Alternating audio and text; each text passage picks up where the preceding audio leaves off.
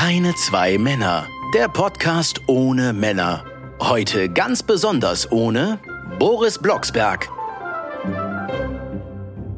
Boris Blocksberg. Hm. Das ist auch eine viel diskutierte Situation auf der ganzen Welt. Was Überall weltweit. Weltweit. Weltweit fragt man Das ist ein sich. weltweites Phänomen. In, in kleinen Bergdörfern in Nepal wird darüber debattiert, in hitzigen Runden, was ist eigentlich mit Boris Blocksberg passiert. Hat jemand schon mal die unpopular Opinion aufgebracht, dass der einfach gestorben ist? Nee. Oder vielleicht doch. Bestimmt. Ja, Irgendjemand. wahrscheinlich. Egal welche Idee du hast, irgendwer hatte sie vor dir. Schätzungsweise. Also gerade wenn es um Kann Boris man nur Blocksberg hoffen, dass er geht. nicht eine zu große Reichweite hat. Das ist der einzige Mann, der jemals gecancelt wurde, der nichts getan hat. Der hat wirklich gar nichts getan. Der war einfach nur, hat nur, hat nur keine Funktion gehabt. Der Arme. Aber vielleicht ist er wirklich gestorben und Und es seine sollte, Asthmaerkrankung, für die er irgendwo an die See verschifft worden ist. nein, und es sollte nicht thematisiert werden, weil es ja ein Kinderhörspiel ist und weil Bibi auf der Beerdigung kein guter Folgenname ist. Bibis erste Beerdigung. Ich habe früher immer überlegt, ähm, bei uns war Conny hoch im Kurs. Äh, Conny äh, äh, und was auch immer, Conny nicht alles. Und Conny hat mich wahnsinnig gemacht aus mehreren Gründen. Erstens hat Conny in jeder Folge ein neues Hobby angenommen und hat ähm, hat äh, quasi durfte eigentlich, also die durfte äh, diese Woche Ballett, nächste Woche durfte sie zur Feuerwehr, dann hat sie einen Hund gekriegt oder eine Katze, dann, die durfte einfach immer alles, also es war immer alles überhaupt gar kein Problem. Conny backt Pizza, Mama räumt die Küche auf, das war alles überhaupt gar kein Thema und wurde so, und mittlerweile ist Conny auch ein Teenager und wird ja quasi weitererzählt als Teenagerin.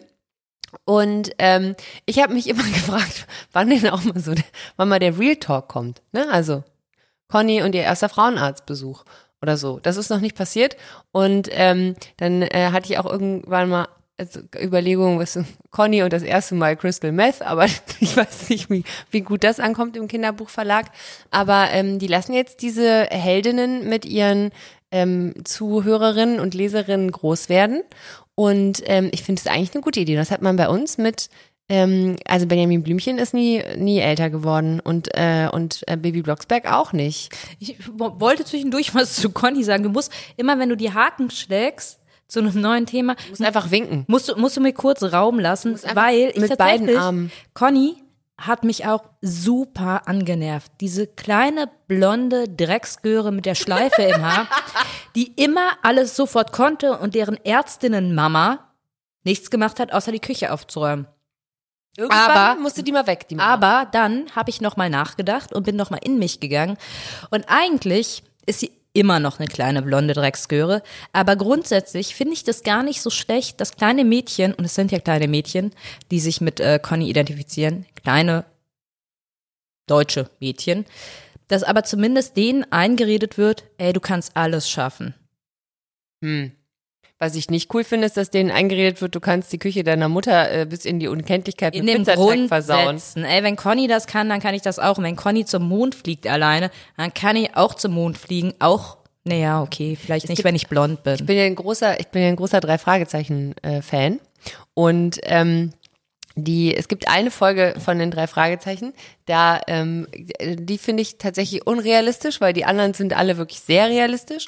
Und das ist die, wo die in der Wüste irgendwo ähm, so eine geheime Station finden mit so einem verrückten Professor, der ein Raumschiff baut, in das aus Versehen dann Bob am Ende einstiegt und dann ins All fliegt. Und das war ist so die einzige drei Fragezeichen Folge, ähm, wo ich wirklich sagen muss, nein, das ist nicht okay. Das ist nicht realistisch und ich glaube euch das nicht. Hast du auch Wendy gehört? Ich habe Wendy gelesen. Oh ja, ich auch. Miss Dixie. Dixie. Miss Dixie. Dixie. Miss Die Dixie. wurde immer nur Dixie bezeichnet. Miss Dixie, Dixie. und Henny. Miss Dixie. Das Pferd von Wendy heißt Miss Dixie. Wendy für immer 15 Jahre Ich, in alt. diesem Moment google ich das. Das Pferd von Wendy heißt Miss Dixie. Das Pferd Dixie und von Penny. Wendy heißt Miss Dixie.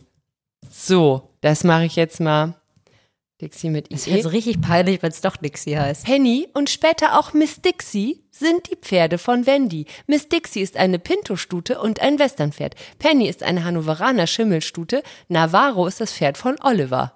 Wer ist denn Oliver? Ja, da bist du schon ausgestiegen. Ich, ich kenne das alles noch, weil das ist, äh, das war hier auch noch lange hoch im Kurs.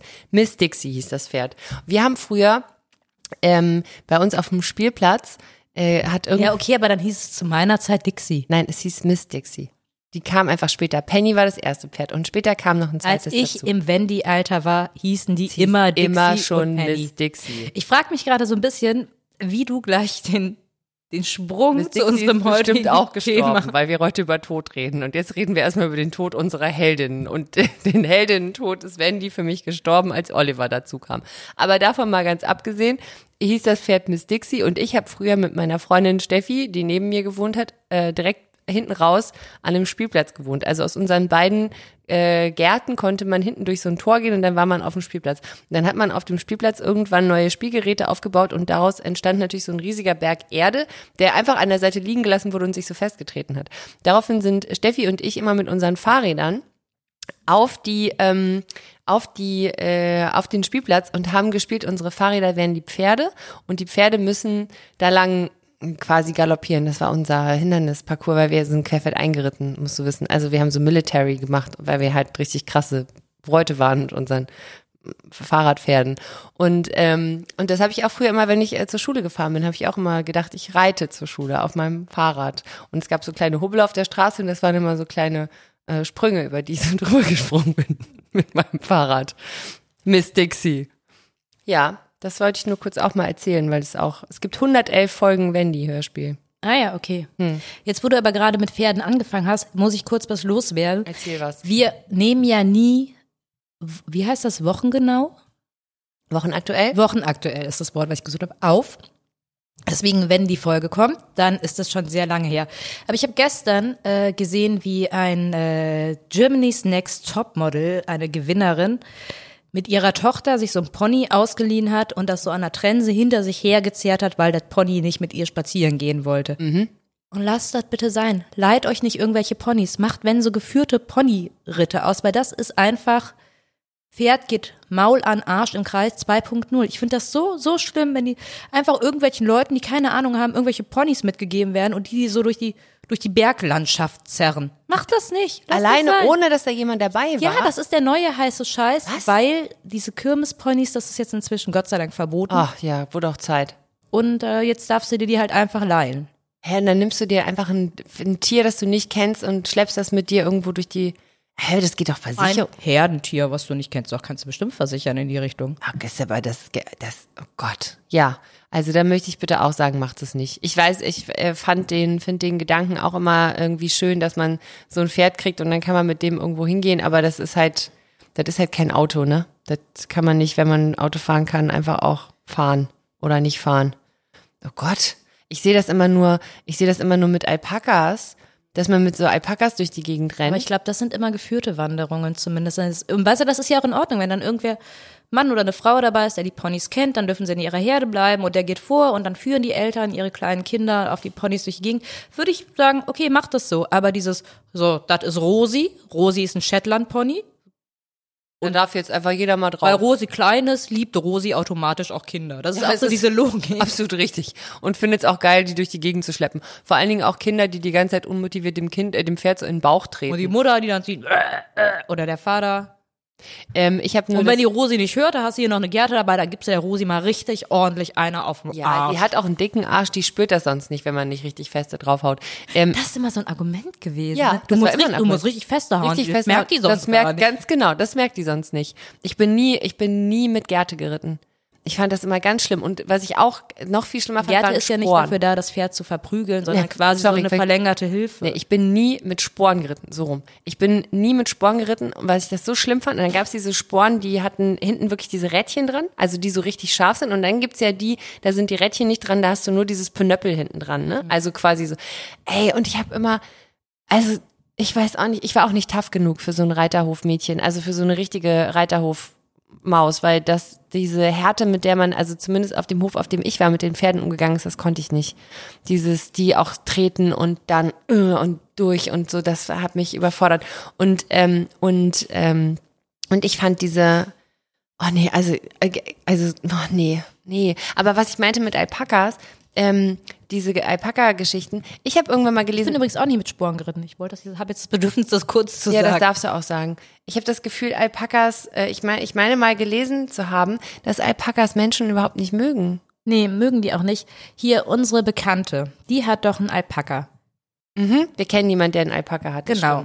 Quasi gerettet hat, weil ihr das so leid tat auf dem Hof, wo ihr Pony stand, Ja. war auch dieses Alpaka und die waren nur zur Vermehrung da und auch so Spaziergänge.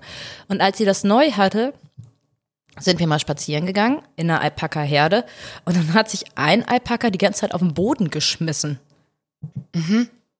Also, weil es nicht mehr weiter wollte und die finden das nicht geil. So, ich glaube, die finden es okay. Ich habe damit äh, mit ihr mal drüber gesprochen, wenn die irgendwie gefüttert werden und so, aber eigentlich wollen die am liebsten ihre Ruhe haben. Der größte Irrglaube über Alpakas ist, und ich lese gerade vor, dass ihnen die Nähe zu Menschen nichts ausmacht. Sie sind Flucht- und Distanztiere und mögen keinen Körperkontakt. Man sollte sie auch nicht streicheln, weil sie es nicht leiden können. Das kann man daran sehen, dass sie untereinander keine Fellpflege betreiben. Das heißt, sie kennen keine soziale Körperpflege. Also dieses ganze Gekuschele mit den Alpakas ist für die totaler Stress, weil die finden das richtig kacke. Und wenn die spucken, dann machen die das, ähm, weil sie sich verteidigen.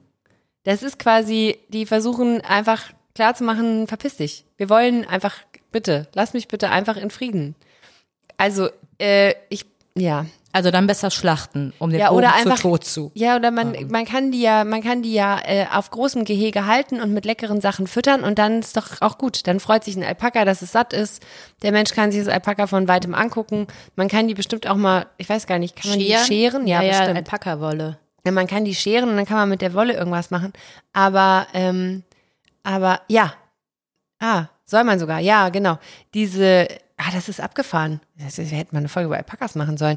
Ähm, wenn man, äh, Alpakas äh, haben nicht, können, äh, haben keinen natürlichen Fellwechsel. Die kriegen nicht Winter- und Sommerfell, weil die keine, die sind quasi, man nennt das Qualzucht. Die sind durch eine Zucht entstanden und denen fehlen so ein paar Features, die andere Tiere haben. Und deswegen können die äh, ihre Körpertemperatur nicht eigenständig regulieren und sind darauf angewiesen, dass Menschen die scheren. Also vom Mensch gemacht, müssen vom Mensch gepflegt werden, selbstverständlich. Aber das heißt nicht, dass sie von Menschen gekuschelt werden wollen. Die finden das kacke ähm, und möchten das einfach nicht.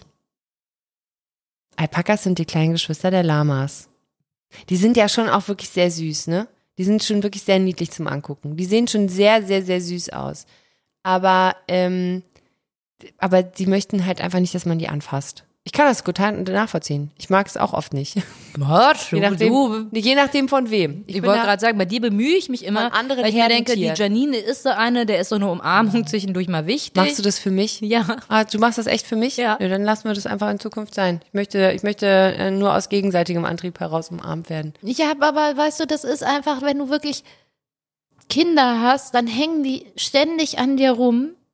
Und das ist schon, ist schon sehr viel Körperkontakt in meinem Leben. Ja, ich weiß. Und dann hast du auch noch einen Mann. Und dann habe ich auch noch einen Mann. Das ist wirklich, du armes Ding. Ach mein Gott, wenn wir mal einen kollektiven Mitleidsmoment uns nehmen für Mariella, die wirklich, also, wo soll sie all das hinstecken? All die Zuneigung und Liebe, mit der sie überhäuft wird. Furchtbar muss es Ich sein. habe ja schon oft über meine italienischen Gene gesprochen, aber ich sag dir, das ist das Niedersächsische in mir, dass ich am liebsten so Guten Tag.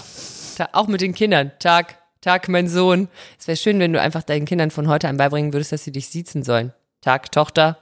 Und dann so einen äh, förmlichen, so einen förmlichen, ähm, das gibt's auch manchmal. Das, ich, es beobachtet man häufiger noch zwischen Söhnen und Vätern einer bestimmten Generation, dass sie sich die Hand geben zur Begrüßung. Das ist schon abgefahren. Ich, ich glaube, es kommt da wirklich auf das Verhältnis an. ja, Und ich glaube aber, das ist tatsächlich, das habe ich irgendwo mal gelesen, auch heute noch ein Problem, dass Männer mit ihren Söhnen immer noch nicht so richtig kuscheln. Oh, ich, ja, ich glaube, dass, dass äh, in der heutigen Generation Väter, wenn die Söhne so, ähm, so alt sind wie jetzt vielleicht deine Kinder, ist es, glaube ich, schon mal signifikant anders als noch eine Generation davor oder davor. Aber ja, ich glaube auch. Ich glaube, dieser, dieser intensive Körperkontakt, ich meine, das wird ja auch als was, als was Nähe ist ja quasi auch was, wurde ja immer assoziiert, glaube ich, auch mit was Weiblichem, Mütterlichem, Warmem. Und äh, ich meine, wo sollen sie es herhaben, ne? Also unsere Väter sind von ihren Vätern, glaube ich, nicht gekuschelt worden. Kann ich mir nicht vorstellen. Wenn die überhaupt da waren, waren die da und waren schätzungsweise hoch traumatisiert, weil sie aus irgendeinem Krieg gekommen sind. Mein Vater wurde von seinem Vater verprügelt und er war noch stolz darauf. Ich habe so ein Erinnerungsbuch von meinem Onkel bekommen. Ähm, über meinen? Vater. Dein Vater? Mein Opa, mein Opa. Und dann hat, hat der, irgendwie steht da drin, dass Opa wohl immer erzählt hat, und wenn man dem Gerd verhaut, dann tanzt der Samba. Bitte? Mhm. Oh Gott, wie furchtbar. Ja. Also der war zu mir, der ist gestorben, als ich sechs war, war ein super liebevoller Opa. Ich, ich kann mich nicht beklagen, aber der muss zu seinen Kindern nicht so nice gewesen ja sein. oft- Oder zu den Jungs, Ja. der Tochter schon. Das ist ja oft so gewesen, dass man quasi, die, wenn die Generation der eigenen Kinder quasi durch ist und man dann Großeltern sein konnte, dass ganz viele Groß, oder ich kenne oft so Geschichten von, von Leuten, die sagen, meine Großeltern zu mir, ganz fantastische Großeltern im Umgang mit meinen Eltern, ein absoluter Albtraum. Also ich, oh nee, das, ich, das, ähm, ja, ich meine, das ist natürlich auch irgendwie eine hochgradig traumatisierte Generation gewesen und vor allen Dingen eine, in der auch ein ganz weirdes Männlichkeitsbild geherrscht hat natürlich und in der wahrscheinlich auch nicht viel Platz für für äh, Liebe war, ne? Also und diese, ich frage mich eh, wann das gekommen ist, weil ich, also ich weiß, ich habe in meinem Leben ein einziges Mal eine gescheuert bekommen von meinem Vater, weil ich mich ähm, in unserem Hof hinter den Auspuff des laufenden Autos, in dem mein Vater gerade vorne irgendwas darum gefrickelt hat am Motor und ich habe mich hinters Auto gehockt mit meiner Puppe direkt vor den Auspuff und habe ganz tief eingeatmet, weil ich fand, es roch so gut. Und das hat mein Vater gesehen und hat mir vor lauter Schock eine geschallert. Das einzige Mal. Es hat ihm so wahnsinnig leid getan. Und einfach auch, ich glaube auch, weil er sich, er hat sich so erschrocken, ich habe mich so erschrocken. Das war, äh, und das, ich weiß, ich habe keine, ich habe keine Erinnerung dran, wie das passiert ist. Ich weiß nur ganz genau, dass es passiert ist. Ich weiß auch noch, wie der Hof und sowas aussah, aber ich, ich, das, das war, ähm, das ist das einzige Mal, wirklich das einzige Mal. Ansonsten in unserer Familie niemals irgendjemand nix. Ich habe meinem Bruder mal eine gescheuert, aber unter Geschwistern ist ja auch nochmal was anderes. Und dafür habe ich mich, glaube ich, auch mein halbes Leben lang geschämt. Das hat mir so leid getan. Ähm, aber das gab's nie. Und wenn man dann hört, wie quasi aber unsere Eltern, was die so erzählen, was die alles auch in der Schule und so, wie die einfach Wobei das auch in unserer Jugend eigentlich noch Normalität war, dass Kinder irgendwie eine Ohrfeige bekommen Ich haben. kannte niemanden oder ich habe das nie miterlebt. Vielleicht habe ich es auch nicht sehen wollen, weil ich einfach so ein, so ein kleiner ähm, Also da wurde noch mal unterwegs, es war so dieser, dieser Klaps. Ich habe ich hab mal eine gescheuert bekommen, als ich beim Rauchen erwischt wurde. oh mit acht Nein. mit meinem Rotwein in der Hand nach dem italienischen Mittagessen im Pastagang musste ich kurz raus eine Verdauungszigarette rauchen. Nee, Rauchen war, also das Rauchen ging gar nicht. Ähm, und, ach, Krebsfamilie, ne, nachvollziehbar. Also nicht, dass ich eine gescheuert bekommen habe, aber das Rauchen gar nicht ging. Und, und auch nochmal, aber da weiß ich nicht mehr wofür. Ja, ich nie. Also das eine Mal, dieses eine Mal, aber das habe ich auch, da habe ich aber auch nie, also vielleicht ist das auch, ist auch die Frage, ne, was ist dann Erinnerung und was ist dann wirklich so gewesen, aber ich weiß auch, dass, dass ich das nie als einen Akt der Gewalt empfunden habe, sondern einen Akt der Hilflosigkeit. So habe ich das immer abgestempelt. Das war so Überforderung. Mein Vater hat sich dafür entschuldigt mal. Da war ich schwanger mit dem ersten Kind und dann war ich bei denen zu Besuch. Und ich kann das mit dem Zug machen, beziehungsweise dann wird irgendwann, hätte ich noch mit Bus zu meinen Eltern fahren müssen, dann habe ich mich immer zum Bahnhof gefahren und da hat, es, hat er gesagt, komm, ich fahre dich nach Köln, du musst jetzt nicht irgendwie noch Zug fahren. Und dann hatten wir irgendwie im Auto ein sehr, sehr gutes Gespräch, wo der dann auch irgendwie gesagt hat, dass ihm das leid hat, meinem Bruder gegenüber, meinem großen Bruder war der noch strenger. Da hat, glaube ich, auch öfters mal eine gescheuert bekommen, dass er eigentlich nie so ein Vater sein wollte und äh, dass ihm das alles sehr, sehr leid tat, dass er dann auch so streng und teilweise auch dann recht cholerisch manchmal war. Nee, das war bei uns nicht so. Aber ähm, war das so ein, gab es einen Anlass für das Gespräch oder kam das so out of the blue? Vielleicht dieses Ich werd bald Opa Ding auch. Ja, klar, ja, gut. Ja. Ich frage mich, also wir, wir wollten heute äh, über übers Sterben sprechen und über Tod, weil wir dachten, wir machen mal wieder ein gute Laune-Thema zwischendrin rein. Ähm, und weil wir es gerade von den Geistern hatten und weil diese Folge, glaube ich, tatsächlich an Allerheiligen ausgestrahlt wird, am 1.11. Ähm, und das ist ja quasi, wie meine Mutter es früher immer gerne nannte, Happy Cadaver Day. Da stellt man Grablichter aufs Grab. Ja, das ne? ist quasi, ich glaube, das ist der, der, das ist auch ein katholischer Feiertag natürlich und das ist so der, der, der, der Totentag. Also der Tag, an dem nochmal nochmal getrauert wird oder der Toten gedacht wird oder so. Also als spezieller Feiertag. Ich meine, es wäre auch natürlich, natürlich ist es ein katholischer Feiertag. Und ich fand das, äh, fand das, ähm, also ich, habe lange, lange, lange in meinem Leben keine Berührung mit dem Tod gehabt, weil einfach keine Menschen gestorben sind, die ich kannte. Also auch in meiner Familie ganz lange nicht. Also die, die Menschen, die, äh, die starben, die sind so früh gestorben, dass ich mich nicht dran erinnern kann, weil ich einfach noch viel zu klein war. Und dann habe ich viele, viele, viele Jahre, nämlich ähm, also locker 30, äh, gehabt, bis das erste Mal ähm, eine Verwandte von mir gestorben ist, die mir aber auch zu diesem Zeitpunkt gar nicht so wahnsinnig nahe stand. Aber da war so das erste Mal so, dass, dass da irgendwie auf einmal so, da war tot. Und dann habe ich das natürlich irgendwie erlebt, so im, im Umfeld ähm, von von Freunden und dass da irgendwie dann ähm, dann äh, so Todesfälle eingetreten sind, aber alles immer so sehr sehr in Watte gepackt und sehr gedämpft und ich weiß, dass ich immer schon ähm, diese ich, ich war auch nie auf Beerdigungen.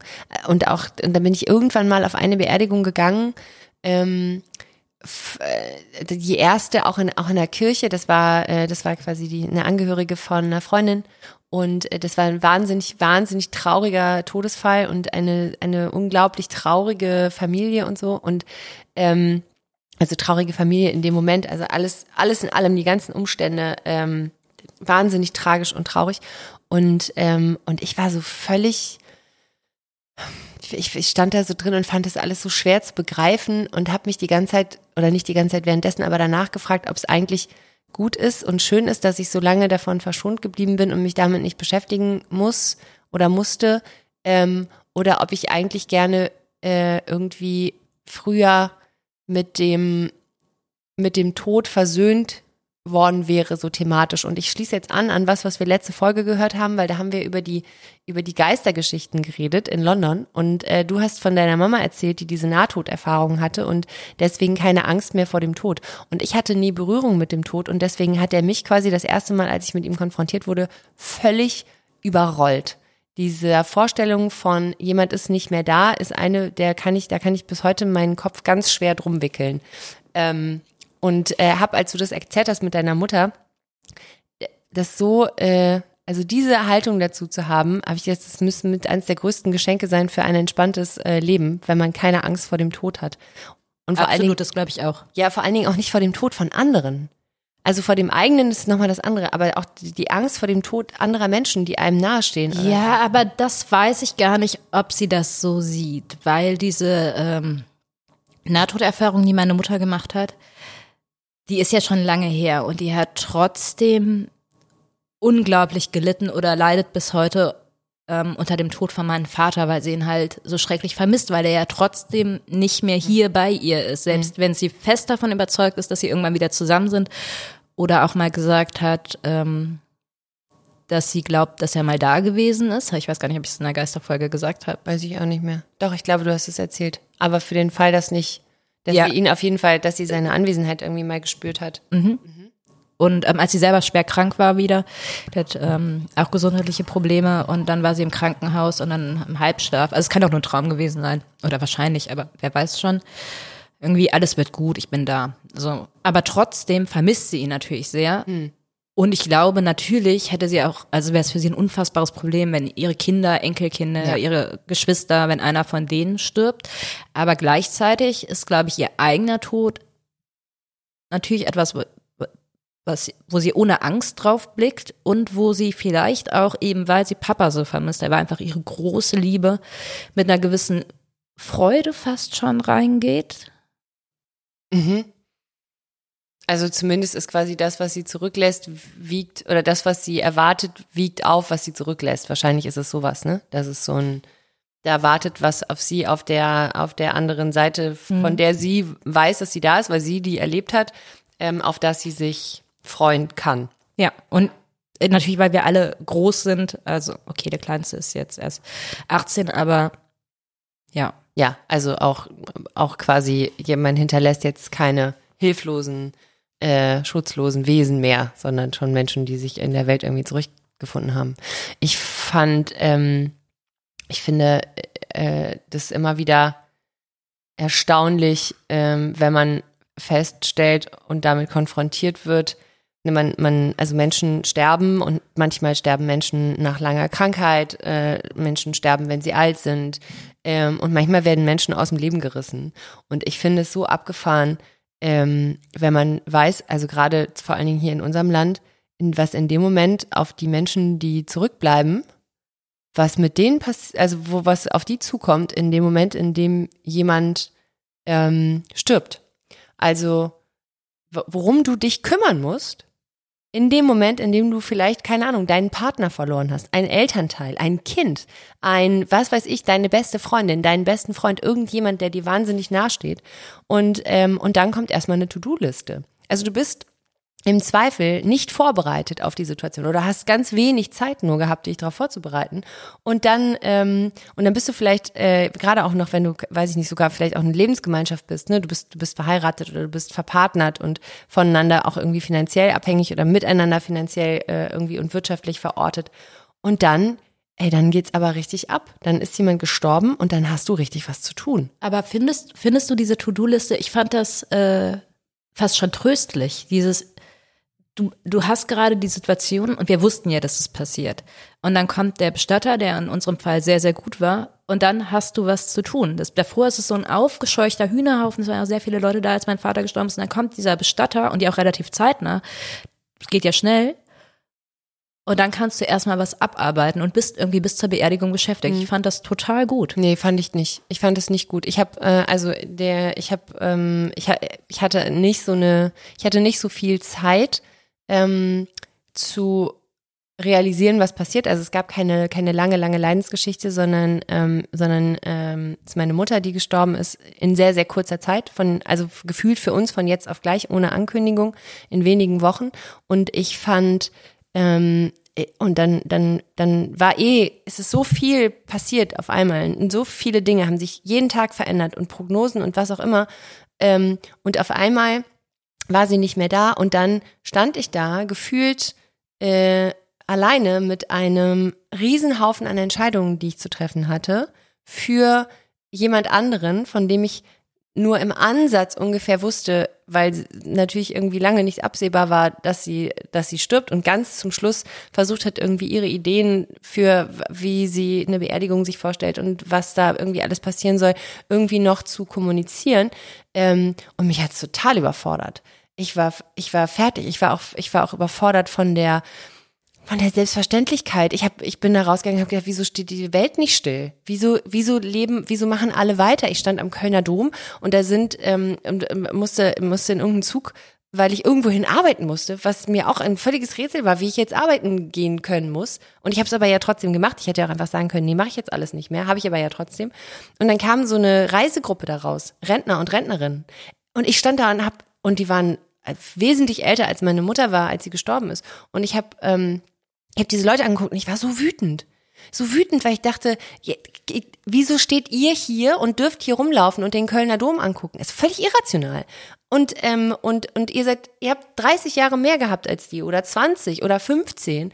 Das ist eine Unverschämtheit. Ich war, ich war so, so wütend und so traurig und parallel dazu kommt dann irgendwie jemand, der sagt, naja, wollen Sie jetzt einen Trauerredner? Was machen wir denn jetzt? Ähm, hier ähm, Bestattung da oder Bestattung hier? Ja, da muss man jetzt hier ein Grab aussuchen oder hier irgendwie einen Baum oder wir hätten Sie es denn gerne hier und wir hätten Sie es denn gerne da. Und ich dachte die ganze Zeit, ich, ich will jetzt, ich möchte, ich, das, ich weiß überhaupt nicht, wo ich anfangen soll. Das hat mich völlig überfordert und über, und auch so Entscheidungen zu treffen, die, ähm, die, äh, die ich, von denen ich überhaupt nicht wusste, sind die richtig, ich bin überhaupt nicht informiert und dann läuft man da wie so ferngesteuert in so ein Bestattungsunternehmen rein, dann sitzt so eine, so eine sehr nette, freundliche Frau da und, und, und ich habe die ganze Zeit, das ist alles so surreal. Den Punkt hatte ich auch, dieses, es geht alles ganz normal weiter. Aber ich fand das, äh, fand das hilfreich. Also ich fand auch, ich hab, weiß auch, dass ich in der Zeit zwischen Tod und Beerdigung einen Kräumann-Sketch geschrieben habe und dass der eine der wesentlich besseren war, die ich jemals geschrieben habe und habe nachher gedacht, krass, dass du das hinbekommen hast. Und ich fand es total, mein Mann ist ein Musiker und war, ähm, es war Festivalsaison, als mein Vater gestorben ist und er hat noch gefragt, sollen wir unterbrechen, soll ich nach Hause kommen? Ich so, nee, musste nicht, weil warum auch und fand es total hilfreich, mich um ein kleines Kind kümmern zu müssen. Da war äh, meine Tochter drei, na, mhm. knapp drei und dann mit der später nach Hause zu fahren und diese Verantwortung zu haben und nicht komplett, also ich hatte gar nicht die Möglichkeit zusammenzubrechen und das fand ich gut, diese Struktur. Ja, ich glaube, ich glaube, ich verstehe, was du meinst und ähm, es ist, glaube ich, total typabhängig und gleichzeitig habe ich das Gefühl, die Tatsache, dass es aber so läuft, nimmt halt keine Rücksicht auf Situationen, in denen Menschen dann vielleicht, also weißt du, in dem Fall gab es einen Mann, der gesagt hat, oder in dem dein Mann, der gesagt hat, soll ich kommen oder nicht? Und du kannst sagen, nein. Ich glaube, es gibt wahnsinnig viele Leute, die haben nicht den Menschen, der sagt, kann ich, soll ich übernehmen. Absolut. Ich hatte, hab großes Glück, dass die Situation, wie mit ähm, Angehörigen umgegangen wird, für mich die richtige war ja, in absolut. dem Moment. Genau. Und das meine ich mit, du musst in der richtigen Verfassung sein und du musst vor allen Dingen auch in der richtigen ansonsten auch Situationen sein, damit du mit der Situation gut umgehen kannst, also mit dem, mit dem Tod eines, eines Angehörigen gut umgehen kannst. Und da rede ich auch vor allen Dingen ganz schnöde über Kohle. Ähm, Sterben ist richtig teuer. Sterben in Deutschland kostet ein Schweinegeld. So, und das, wenn das nicht vorher geregelt ist, und ich finde das so traurig, wenn man sich jetzt irgendwie im Zuge dieser ganzen rentenpolitischen Auseinandersetzungen ja immer nur hört, hier Armutsgrenze, hast du nicht gesehen, und dann hörst du irgendwelche, irgendwelche äh, Leute im Interview, die sagen, dass sie jetzt von dem bisschen Rente, was sie haben, jeden Monat was zurücklegen ähm, für, ihr, für ihre Beerdigung, weil sie nicht wollen, dass ihre Angehörigen damit zurückgelassen werden, was natürlich nachvollziehbar ist. Ähm, und ich war schockiert, als ich gesehen habe, wie teuer das ist zu sterben. Wahnsinn. Das ist der Wahnsinn. Es ist auch das Absurde, mein Vater wurde verbrannt und dann habe ich gedacht, dann kommt er halt in irgendeine so irgend so eine Billo-Kiste. Spannholz und dann wird er in der Kiste verbrannt.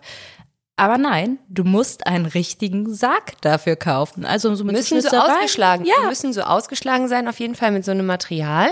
Ähm, und das Interessante ist ja auch, fand ich auch Einfach um den zu verbrennen. Hä? Ne, und du hast vor allen Dingen ja auch, also die, ähm, nehmen wir mal, es stirbt jemand im, im Krankenhaus oder zu Hause oder wo auch immer. Es gibt ja auf jeden Fall den Moment, dass der Tod festgestellt werden muss, ne? Von einem Arzt, einer Ärztin muss der Tod festgestellt werden und es muss der Totenschein ausgestellt werden. Und dann ähm, werden diese Menschen überführt ins Krematorium und da muss nochmal ein Arzt hinkommen und nochmal den Tod feststellen. Und der kostet auch Geld. Das ist obligatorisch, da kommst du nicht drum rum. Der kostet auch Geld. Ähm, dann wird der, wird der, der ähm, Mensch verbrannt. Äh, eben auch nicht in einer normalen Kiste, sondern das ist dann eine exakt dafür vorgesehene und auch mit irgendwelchen Stoffen ausgeschlagene Geschichte und so weiter und so fort. Dann wird die Asche wieder überführt. Das darfst du aber auch alles nicht selber machen. Das muss alles von Institutionen übernommen werden, weil in Deutschland darfst du nicht mit Leichen irgendwo in der Gegend rumrennen. Du musst das von anderen Leuten, die dafür ausgebildet sind, machen lassen.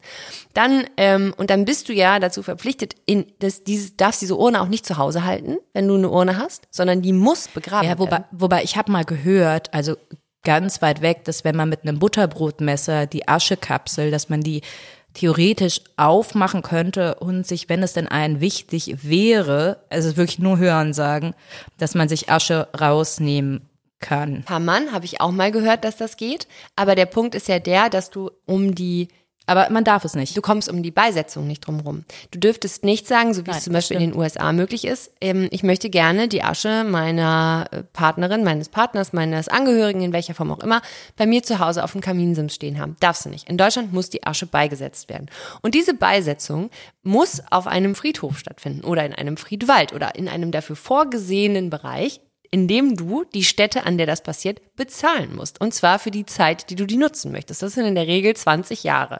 Dafür zahlst du die Gebühr für diesen, diesen Urnenliegeplatz, Stellplatz, I don't know, Grabplatz, wie man das nennt. Und ähm, Ein Gebuddelplatz. ja, im Buddelplatz. Und, ähm, und da bist du, liegst du in Deutschland, also durchschnittlich, in Deutschland ist immer noch so, dass die, die beliebteste Bestattung ist tatsächlich immer noch die Sargbestattung, aber die Feuerbestattung ähm, kommt quasi. Feuerbestattung ist übrigens auch gar nicht so gut fürs Klima. Ja. Ja, wahrscheinlich auch das nicht. Nee, ist es tatsächlich nicht. Ähm, da sage ich jetzt einfach mal ja. Du verbrennst ja was. Du verbrennst ja was und es wird der CO2 freigesetzt. Und wahrscheinlich nicht nur das. Ähm, du bist in Deutschland, äh, liegst du bei Bestattungskosten zwischen knapp dreieinhalb, vier bis, ich glaube, du kannst natürlich bis in die Es Unendlichkeit. hängt auch von Kommune zu Kommune ein bisschen ab, wie teuer es ist, ne, wo du liegst. Also ich habe ähm, ich habe geguckt, was ist, wenn man nichts hat, wenn man einfach kein Geld hat, wenn du ähm, wenn du dir eine Bestattung nicht leisten kannst, dann gibt es natürlich in Deutschland die Möglichkeit, diese Kosten übernehmen zu lassen. Aber natürlich auch für die lowste Form der Bestattung. Ne? Also da wird, und das ist in den meisten Fällen, so war das zumindest, so habe ich das, da habe ich mich bei der Bestatterin, bei der ich war, ähm, äh, habe ich mal nachgefragt. Und ähm, da ist es so, dass diese Sozialbestattung ähm, eigentlich, also was sie sagte ist, ähm, das, was sie da unter Sozialbestattung angeboten haben bei sich, ist eine anonyme Bestattung in einem Massengrab. Und zwar ohne Massengrab. Da wird zu einem festgelegten Datum werden so und so viele Personen auf einmal ähm, in einem gemeinsamen Grab bestattet. Da werden alle Angehörigen eingeladen, die dürfen da hinkommen, die können dabei zugucken. Und dann werden all diese Urnen da gemeinsam vergraben.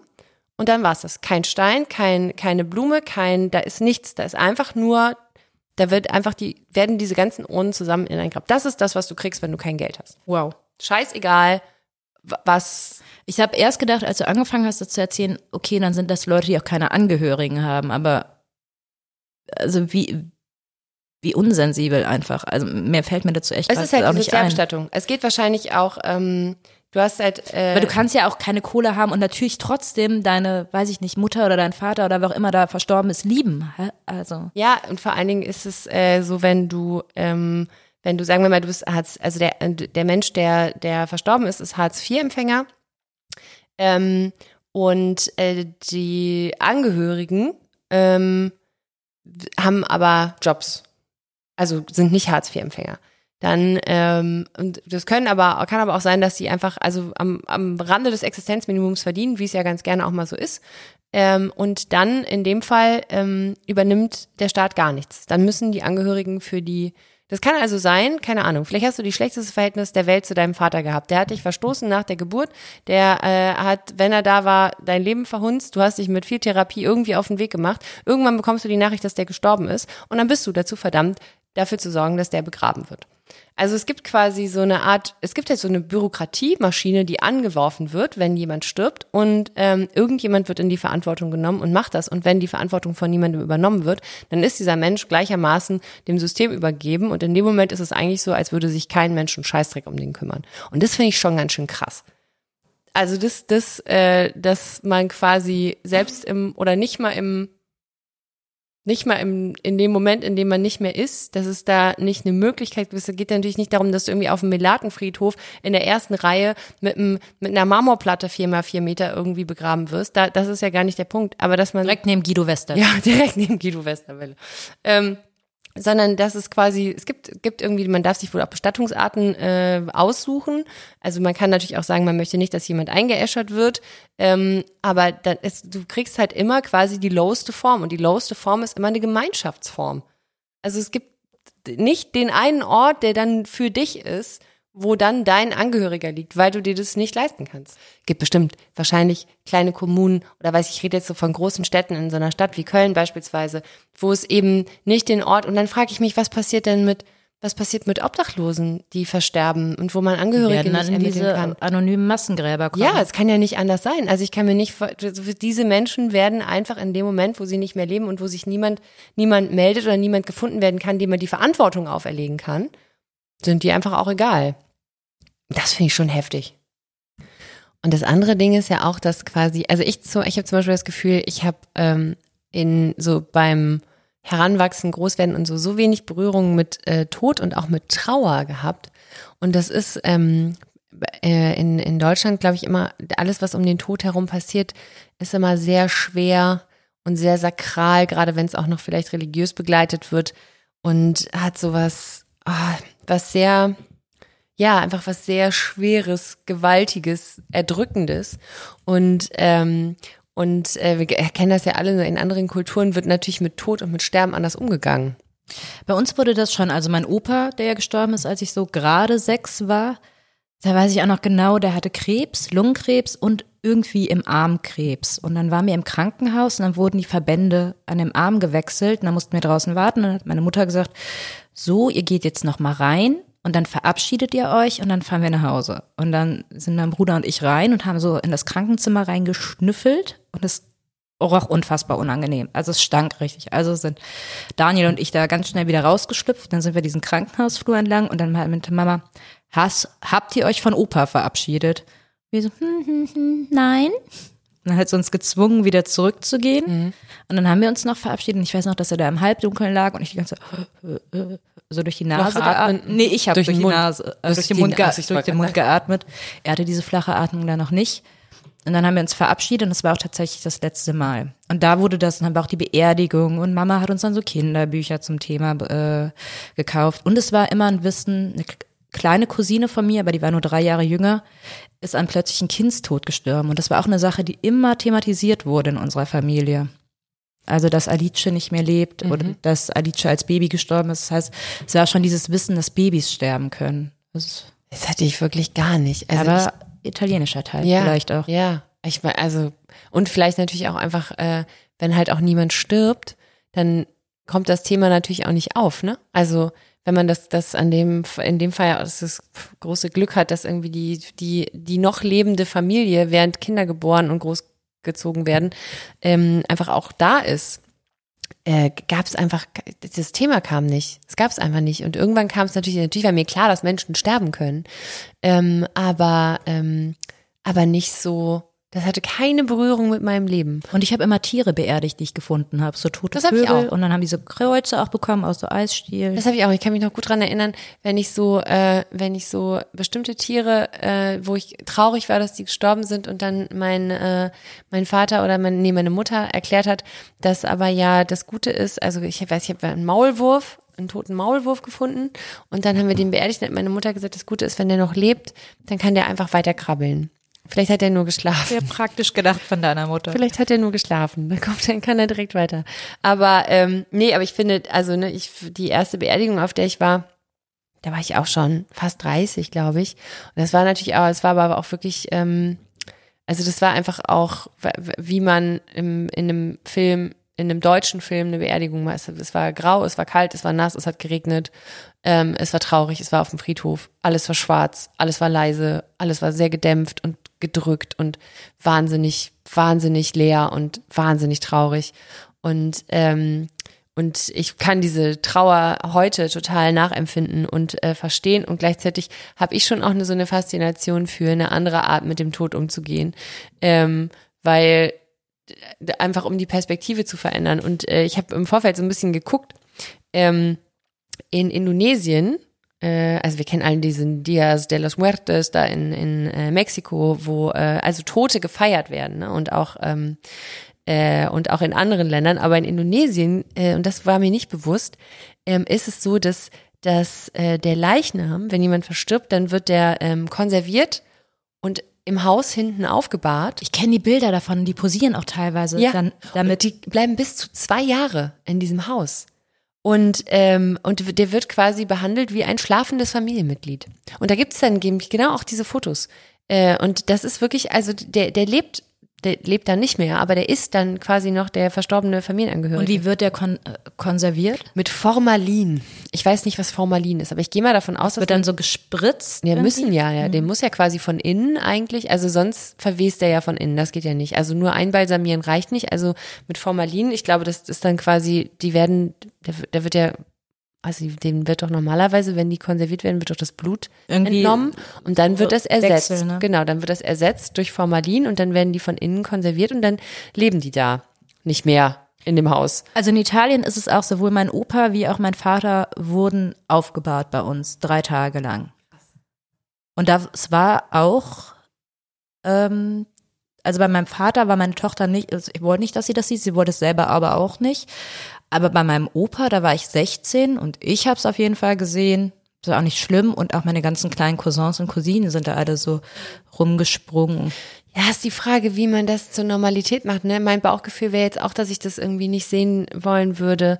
Ähm, und gleichzeitig hier diese, diese beispielsweise in, nicht nur in Indonesien, aber da vor allen Dingen ähm, ist quasi Perspektive auf den Tod als der Höhepunkt des Lebens.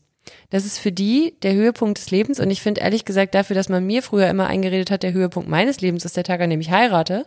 Und der kommt im Zweifel ja dann doch hoffentlich um einiges früher als der Tag, an dem ich sterbe, finde ich die Idee zu sagen, das aller, aller, allerbeste kommt am Schluss, ähm, nämlich der Höhepunkt irgendwie auch ein bisschen schön. Also weil man perspektivisch immer denkt, es ist noch nicht vorbei, das Beste kommt noch. Ähm, und wird natürlich auch, äh, also, ne, ich meine, da wird getanzt, da wird gesungen. Ähm, und ich glaube nicht, dass die Menschen nicht auch trauern, aber ich weiß nicht, ob man nicht eine, einen anderen Umgang mit dem Tod, ich hätte gerne einen anderen Umgang oder ich hätte gerne überhaupt einen Umgang mit dem Tod gelernt, einen, der mich nicht so der mich nicht so hilflos macht und mir trotzdem natürlich Trauer erlaubt. Und dann ist ja eh Trauer immer dieses, wie trauert man richtig, ne? Ich glaube aber auch, und das ist jetzt wirklich Schlussfolgern, aber es nicht wissen. Es war ja früher, auch in Deutschland zum Beispiel ganz normal, dass tote und auch tote Kinder fotografiert wurden. Einerseits, weil es nicht so viele mhm. Fotografien gab, vielleicht wie es jetzt gibt, mhm. dass du irgendwie eine Erinnerung hattest. Ich glaube, dass wir uns auch mehr verkrampft haben beim Umgang mit dem Tod, dass mhm. es selbst früher hier, also in Deutschland, nicht ganz so war. Aber wie gesagt, das habe ich jetzt nicht ja. gegoogelt, nee, sondern kenn, nee, das ist so eine Schlussfolgerung. Ja, ich kenne auch diese Bilder, diese Bilder mit, mit, mit toten Familienangehörigen. Das, also ich weiß, keine Ahnung, ich bin froh, dass die Bilder in, in oder die meisten Bilder in meinem Kopf andere Bilder sind als vielleicht die letzten, die es gegeben hätte und auch die vor allen Dingen die nach dem Sterben, ähm, weil ich schon finde, dass, dass naja, für mich das in dem Moment, wo der Tod eingetreten ist, nicht mehr der Mensch war, Nee, aber tatsächlich verändert, also ich fand sowohl bei meinem Papa wie auch bei meinem Opa, dass das Gesicht so ein bisschen was von der Schrei hatte. Bei meinem Opa dachte ich noch, weil sein Gebiss nicht mehr drin war, aber dieses Entsetzte und nicht mit, er sah total friedlich und glücklich aus, so weil ich bei meinem Vater dabei war. Aber das lässt wirklich nach. Das ist natürlich, weil Wasser absagt, sich die Muskeln entspannen, was weiß ich, da gibt's biologische Erklärungen für, die ich nicht liefern kann. Aber innerhalb dieser drei Tage war das immer noch eine ganz andere Person. Das hatte nichts mehr mit der lebenden Person zu tun, optisch, aber es war nicht mehr dieses, es war entspannter tatsächlich, das Gesicht. Also ich finde auch, wenn ich eine Sache sagen muss, dann, ähm, dann alles, was ich jemals an natürlich versterbenden Menschen in Filmen gesehen habe, hat mit äh, dem wirklichen Prozess des Sterbens eines Menschen wenig bis gar nichts zu tun. Also wenn ich habe jetzt vor kurzem äh, die sechste Staffel This Is Us zu Ende geguckt und ich spoilere nicht, wenn ich sage, natürlich stirbt die Mutter irgendwann, weil sie einfach alt ist. Und so wie die aussieht, als sie da liegt und, und dann irgendwann nicht mehr lebt, das hat mit, wie jemand aussieht, wenn der stirbt. Dann müsstest du echt einen echten Toten hinlegen. Ja, nee, das kann man auch Person. nicht, das kannst du, glaube ich, auch nicht schminken. Das kannst du auch nicht irgendwie anders herstellen. Das ist ein Gesichtsausdruck, den kann man, das, das, das, der ist nur da, wenn das Leben nicht mehr da ist, glaube ich. Das kann man nicht anders machen. Das geht einfach nicht. Ich glaube, und das ist auch gut, dass das nicht geht. Das ist, äh, das ist schon. Aber das habe ich danach gedacht. Der Tod wird auch. Im, im, das ist auch so absurd. Das wird dann in, in Filmen auch manchmal so romantisiert und auch irgendwie so. Der wird dann so friedlich und so schön gemacht und gleichzeitig ist er aber irgendwie trotzdem äh, trotzdem in der Konnotation und in der Art des Umgangs im echten Leben natürlich alles andere als das.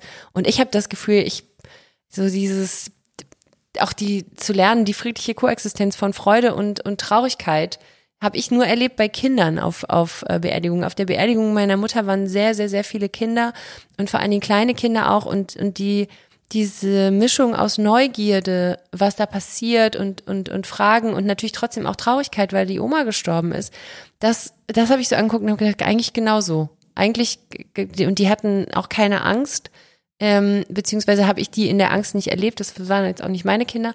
Aber ähm, das fand ich irgendwie so, es hatte auch was Leichtes zwischendrin. Und es war irgendwie, das fand ich tatsächlich, äh, das fand ich tatsächlich echt äh, erstaunlich. So habe ich das vorher noch nie erlebt. Alles andere, alle anderen Berührungen davor waren immer sehr schwer und gedrückt. Und das war so das erste Mal, dass neben dieser unfassbaren Traurigkeit, die ich an dem Tag äh, verspürt habe, aber auch irgendwie so ganz viele Momente sehr großer Leichtigkeit, ohne die Situation irgendwie äh, ähm, nicht ernst zu nehmen, passiert sind. Und das fand ich total schön. Und ich habe aber das Gefühl, das war. Aber das habe ich auch so, äh, ich war ja da und habe es auch so empfunden, wobei ich nicht wusste, wie du das empfunden ich, hast. Ich habe die ganze Zeit gedacht, dass dass meine Mutter, so wie, so wie sie, auch der Mensch, der sie war, hätte das total geliebt. Hätte geliebt, dass da so viele Kinder waren und dass diese Kinder auch so durcheinander gesprungen sind und auch kleine Kinder und irgendwie, dass am Ende des Tages ähm, einfach auch hier Menschen zusammengekommen sind, die, die einen schönen Tag miteinander erlebt haben und Kinder später auf dem Spielplatz rumgesprungen sind und so. Das, das, da war so viel Leben in diesem Tag und nicht, weil man sie vergessen hat, sondern ähm, man ist ihretwegen zusammengekommen und das fand ich total schön und das ist was, das ist eine völlig neue Erfahrung im Umgang mit dem Tod, die ich so vorher nicht gemacht habe in anderen Situationen, in denen ich damit konfrontiert worden bin. Wobei again. Das war der erste Todesfall in meiner Familie, der ähm, natürlich auch einfach sofort eine meiner Kernfiguren aus dem Leben gerissen hat. Ne? Also die eigene äh, Mutter ist halt schon, also ich, kann, ich habe keinen Vergleich. Meine Großmutter ist gestorben vor längerer Zeit. Das war aber für mich ähm, einfach ein Mensch, der auch sehr weit weg war und auch einfach schon sehr alt, sehr, sehr alt und ein sehr erfülltes, sehr langes Leben hatte.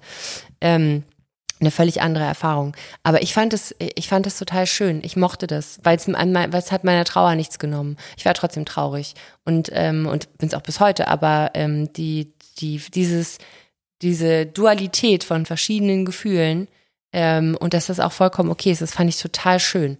Und das ist was, von dem ich irgendwie ähm, ja was ich zumindest so nicht erlebt habe in diesen sehr sakralen Inszenierungen von Tod deren Teil ich war. Wobei ich mir auch nicht anmaßen wollen würde, äh, zu urteilen, ob an, in den Situationen Platz dafür gewesen wäre. Ich glaube, es kommt immer sehr darauf an, welcher Mensch stirbt und unter welchen Umständen und welche Rolle der gespielt hat. Und ich glaube, es hängt auch damit zusammen, was für ein Bestatter oder was für eine Bestatterin du hast, weil da gibt es natürlich immer noch diese ganz alt ehrwürdigen Unternehmen, ähm, und dann gibt es eher Leute, die so ein bisschen auf alternativere Beerdigungen setzen und den Angehörigen vielleicht auch viel mehr Möglichkeiten einräumen. Also sei es nun, du kannst den Sarg oder die Urne gestalten, du kannst die, die verstorbene Person waschen, also all das, mhm. was es so ein bisschen näher bringt. Es gibt irgendwie Sterbeammen, die sowohl den Sterbenden begleiten, wie auch ähm, die Angehörigen. Die Angehörigen. Mhm.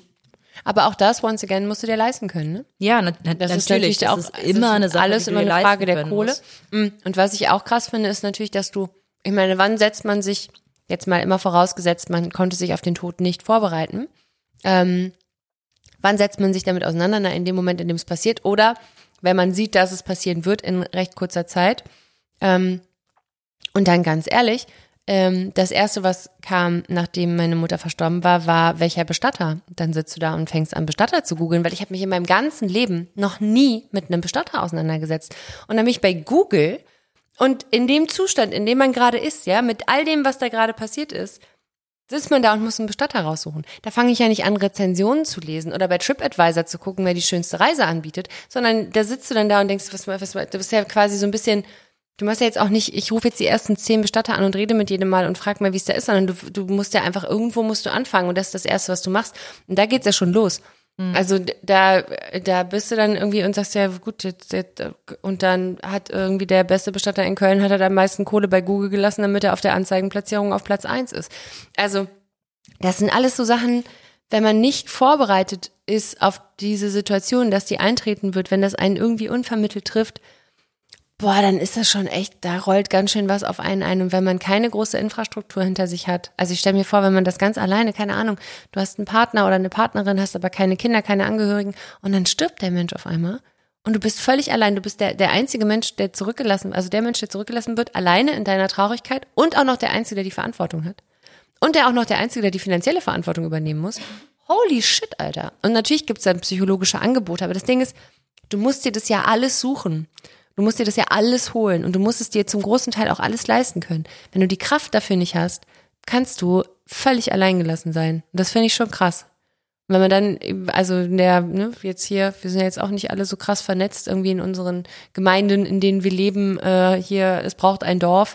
Das, das, äh, das, boah, ich glaube, da können, ich möchte mir nicht vorstellen, wie das ist, wenn du damit alleine gelassen bist und vielleicht auch nicht die finanziellen Möglichkeiten hast, es abzugeben oder organisieren zu lassen, sondern am Ende einfach äh, darauf angewiesen bist, dass der Staat die beste Lösung für dich findet, die einfach leider wirklich keine Wenn Möglichkeit. Der Staat die beste Lösung ja, für Dank. dich findet, sowieso. Na, hast du verloren.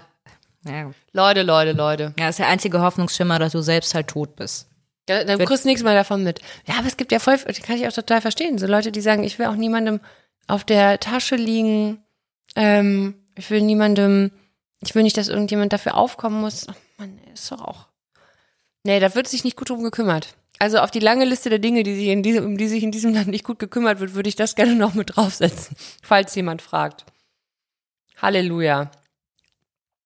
So, ähm, man kann dann nur sagen, falls irgendjemand von euch, der zuhört, ähm, gerade selber mit dem Thema irgendwie zu tun hat und ähm, irgendwie Unterstützung braucht oder Hilfe oder irgendwas, ähm, es gibt, gibt viele äh, auch kostenlose ähm, Anlaufstellen, psychologische Beratungen, Trauerbegleitung, ähm, Sachen, wo man keine psychotherapeutische ähm, Überweisung braucht oder irgendwas, sondern einfach nur Orte, an die ihr euch wenden könnt, ähm, äh, um in der im ersten Moment euch irgendwie aufzufangen und zu gucken, wie man euch weiterhelfen kann.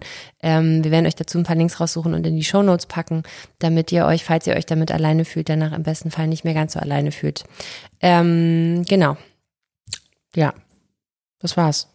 Mehr habe ich jetzt auch nicht mehr zu sagen. Hast du noch was? Nee, ich finde, das ist auch wirklich was, was man nicht unnötig in die Länge ziehen Das muss. ist richtig, richtiger Downer. Ähm, okay, alles klar. Dann, sag ich mal, in diesem Sinne hören wir uns nächste Woche wieder. Tschüss. Tschüss. Das war Keine zwei Männer mit Mariella Trippke und Janine Michaelsen. Redaktion und Schnitt Kaleidos 4. Keine zwei Männer ist eine Produktion der Panther Sounds.